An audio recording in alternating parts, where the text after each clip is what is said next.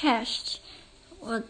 之前的录音应该有跟大家说，我今天会去找我的前室友，就是住在跟我以前一起住在摇滚宿舍的前室友。然后，其实我之前嗯、在摇滚宿舍的时候啊，我一开始是一个人住的。然后那时候我的前室友她也有自己的室友，然后她的室友是一个嗯、乌克兰的女生，然后。很多乌克兰人很喜欢来波兰读读书，因为很近嘛，语言学起来也没有很困难，然后所以他们都很喜欢来这里。不过他们的教育制度跟我们还有跟波兰蛮不一样的，所以当乌克兰人读大学的时候，他们其实才十七岁而已，就是跟十八十九岁不太一样。那年纪对于心灵成熟度多少还是有一点影响，所以那时候因为我室友比我大一岁，然后他跟那个十七岁的女生相处起来蛮有问题的，因为那个乌克兰的女生她会。半夜的时候，把她乌克兰男朋友带进去，然后他们两个会一起睡在一张床上。所以有时候我室友他，比如说凌晨三四点起床，突然起来要去上厕所什么，然后就会看一个男生上半身裸体，然后就躺在他他的就是另外那张床上，他就觉得很奇怪，所以他不太喜欢跟他一起住。加上他们两个好像会说谎，好像会偷他的食物，但这些是不确定的，所以他后来就跟我搬过来跟我一起住，然后。嗯、我今天去找他的时候啊，就蛮开心。他就泡了柠柠檬的茶给我喝，因为他知道我超爱吃妙卡巧克力。我之前在台湾的时候，好像妙卡巧克力还没有很普及，所以我我其实不太。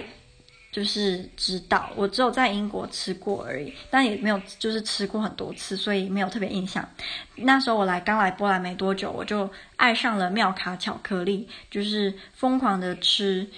前几个月来一直买，现在已经很少买了。然后他知道我很爱吃妙卡巧克力，所以他还就是特别买了。那我们就边吃巧克力，然后边喝柠檬茶，然后边聊天。他其实。之前，因为他是读阿拉伯语相关的，他之前就想要申请到阿拉伯的国家全额奖学金去读书，但是没有成功。虽然他没有直接讲没有成功，但是因为他之前说如果成功了，他会邀请我去排队，但是他没有，所以就代表没有成功。那我也没有特别再问了，因为我觉得他应该已经够难过了，我再特别问的话。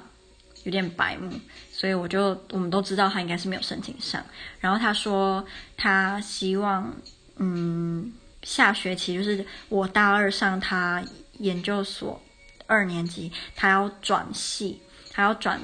我不确定是转系还是在加修那个英语语英语系。对，他现在是。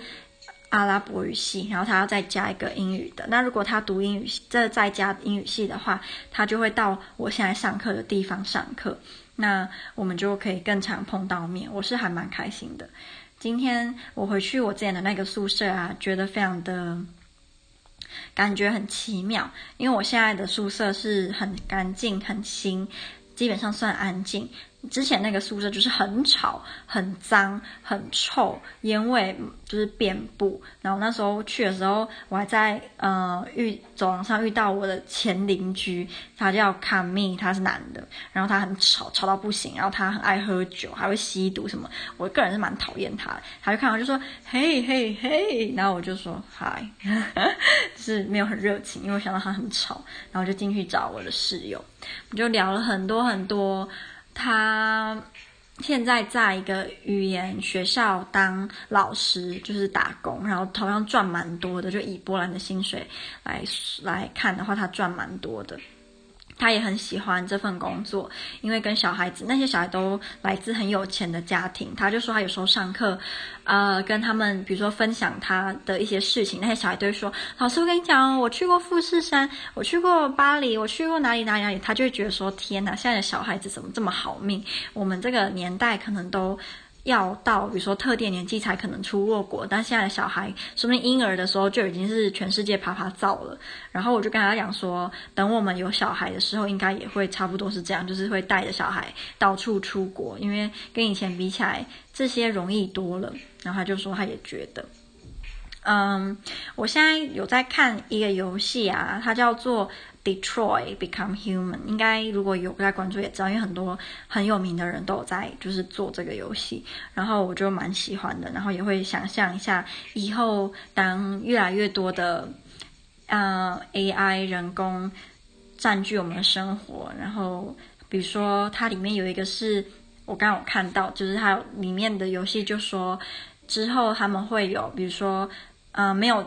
驾驶的车嘛，然后他们就会载一些乘客什么的。那如果今天不小心、不巧遇到交通事故，他说这个车它会自动去扫描他前方可能会撞到的几个人，然后去看这些人他们的，比如说薪水、教育程度、性别、有没有小孩、对社会的贡献，然后去挑一个撞到他对这个社会影响比较小的人。然后我就觉得超酷的，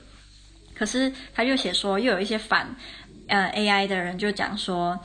他们没有这个资格去决定要撞谁，因为他们没有感情。然后他说，就算一个犯过罪的人，也不一定比一个没有犯罪的人对这个社会的贡献还要小。嗯，这我就不知道了。所以我觉得他探讨了非常多的议题，然后还有什么啊、不只是，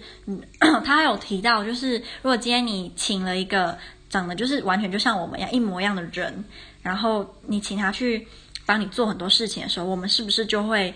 对那些机器人很没有礼貌？因为反正我们也知道他们不是人，他们也没有感情，你对他很没有礼貌，他也。不会觉得怎么样，所以我们是不是就会说，哎，你给我去用那个，你就说，哎，真的好笨啊，然后或者是对他出气啊什么的。然后他有提到一个，就是长期照护的话，请这些机器人的话会方便很多，因为他们不会累，他们也不会，也不需要说平常有工作，像人家平常工作，你还要去照顾，呃，需要你照顾的老人什么的，会觉得很麻烦，或者是对你的生活有负担。但这些机器人的话，因为他们不会累，所以。他们可以二十四小时真的去看护一个老人，然后像如果这个老人他需要洗澡、需要上厕所，他都不需要感到就是不好意思，因为今天如果是爸爸跟女儿，那多少一开始可能真的会不好意思，但是如果是机器人的话，就不会有这个问题。我自己是觉得在长期照护来看，有机器人感觉好像还蛮不错的，我我就是这样看的感觉。然后他还有提到就是。有机器人的小孩，但是呃被家暴，被人类家长家暴，那这种情况到底要不要罚那个人类呢？如果如果他买了那个机器人，那个机器人小孩，然后家暴他，或者是怎么样，就到底该不该被罚？我自己觉得他探讨了很多未来都有可能是我们会遇到的事情，甚至是我觉得说明等我们变成老人的时候，就真的有可能是机器人来照顾我们，就。不知道哎，想想都觉得虽然很酷，但是有点小小的害怕，因为未知嘛，所以害怕。嗯，我想想看，后来还有，反正就是跟跟 Patricia 聊得非常的多，还有聊到我自己的一些问题啊什么的，他还蛮喜欢听我分享我的我平常人生呃的事情。人生的事情听起来好好 serious，但是就是平常发生的事，或者是我遇到挫折，然后等等。